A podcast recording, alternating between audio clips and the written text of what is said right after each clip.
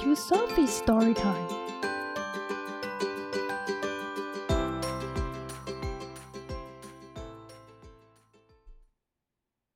Today's story is It's Okay to Be Different by Todd Parr. It's okay to be missing a tooth, or two, or three. It's okay to need some help.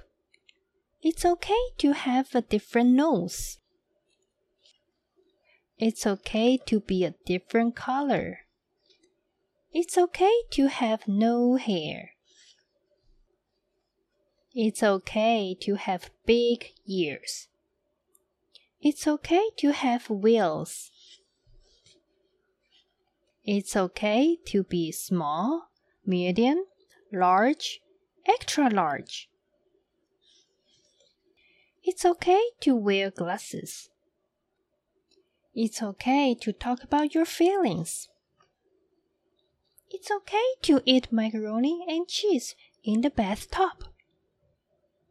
It's okay to say no to bad things.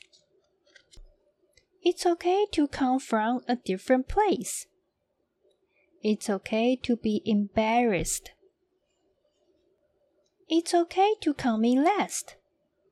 It's okay to dance by yourself. It's okay to have a pet worm. It's okay to be proud of yourself. It's okay to have different moms. It's okay to have different dads.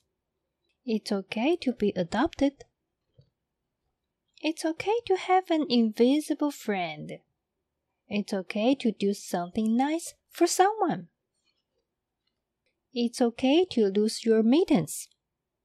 It's okay to get mad. It's okay to do something nice for yourself. It's okay to help a squirrel collect nuts. It's okay to have different kinds of friends. It's okay to make a wish.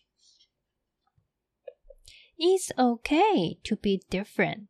You are special and important just because of being who you are. Love Todd.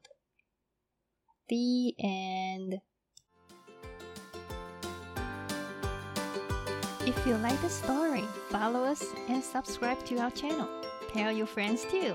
Thank you and see you next time.